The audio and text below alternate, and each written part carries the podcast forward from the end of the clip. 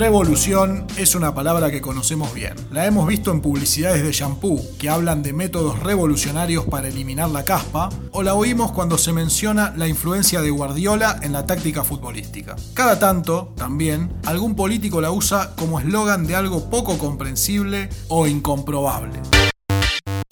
Las ciencias sociales, la palabra revolución tiene un significado preciso. A la hora de entender lo que nos rodea, se trata de una categoría de la mayor importancia. Nos permite comprender los momentos de gran convulsión social, esos momentos que dividen los grandes periodos históricos, esos grandes movimientos que son como un terremoto que transforma el paisaje para siempre. Y si no, pensemos, ¿no existe acaso un antes y un después de la Revolución de Mayo de 1810? ¿O a nivel continental, ¿no existe un antes y un después de las revoluciones de independencia? En el siglo XX, ¿No hay un antes y un después de la revolución cubana? Si nos movemos a Medio Oriente, seguramente veamos que la revolución iraní de 1979 transformó para siempre el mapa de la región y de todo el mundo árabe islámico. Por no hablar de la revolución rusa de octubre de 1917, que transformó la historia mundial para siempre y a la que le dedicaremos un episodio de este podcast. Las revoluciones, entonces, tienen efectos que duran muchos años. Son lo que el filósofo boliviano Luis Tapia llama momentos constitutivos, es decir, son como una especie de gran horno en el que participa casi toda una sociedad para elaborar el pan que van a comer por un largo tiempo. Entonces podemos olvidarnos del lenguaje pedorro de la publicidad e intentar ubicar a la revolución en el lugar que le corresponde. Florestan Fernández, sociólogo brasileño, escribió un libro llamado justamente ¿Qué es la revolución?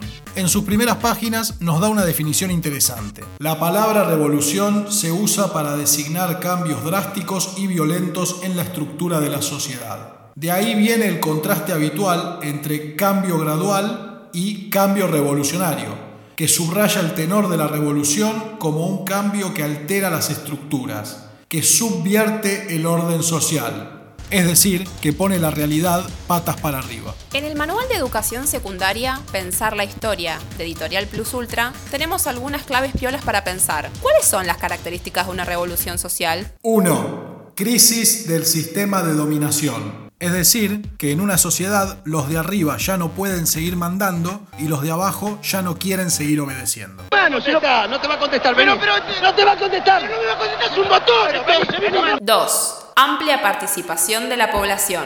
Eso es lo que diferencia una revolución de un simple golpe de Estado. En las revoluciones participan grandes masas de personas provenientes de las clases populares. Esta masividad de las revoluciones es la que hace que siempre sean procesos en disputa. Es decir, son muy variadas las propuestas políticas que se hacen desde los distintos sectores que intervienen en ellas. 3. Violencia. En toda revolución se ejerce algún tipo de violencia, tanto por parte de los que defienden el orden social que cae, como por parte de quienes lo atacan. Ah, no hay justicia como la de una turba iracunda. Pensemos si no en nuestra revolución de independencia, donde se fusiló a un personaje de la importancia de Santiago de Liniers y más tarde se desencadenó una guerra continental. 4 disputas por el control del Estado. En toda revolución triunfante, las viejas autoridades caen y son reemplazadas por otras que provienen del campo de los revolucionarios. Luego de las revoluciones de independencia, por ejemplo, en América no quedaron virreyes y surgieron otras formas de gobierno, juntas, confederaciones, presidencias, etc. 5. Construcción de un nuevo orden. Con el triunfo de la revolución se producen profundos cambios económicos, políticos y sociales. Siguiendo con el mismo ejemplo, luego de las independencias americanas fue abolida la esclavitud en la mayoría de las nuevas repúblicas. Se establecieron sistemas de comercio internacional más liberales y no hubo más lugar para la monarquía ni para el derecho divino. De fondo está sonando una canción de Charlie García que se llama Cerca de la Revolución. Para, para, para, para, para, para, para, para.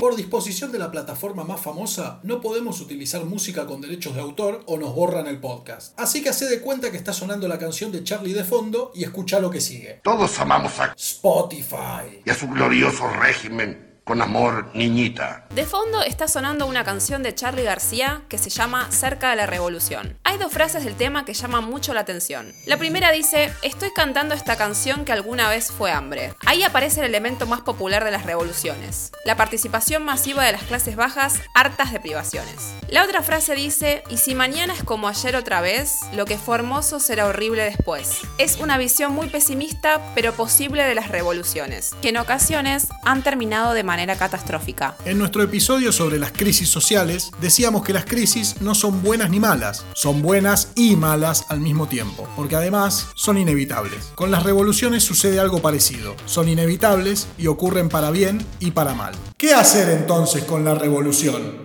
Para saber si estás en contra o a favor, la clave no es pensar en abstracto o a partir de otras revoluciones. Las hubo de todo tipo y con resultados muy diversos. La clave es preguntarte qué ves a tu alrededor. Cuando levantás la vista, ¿ves un mundo que hay que conservar o ves un mundo que hay que transformar?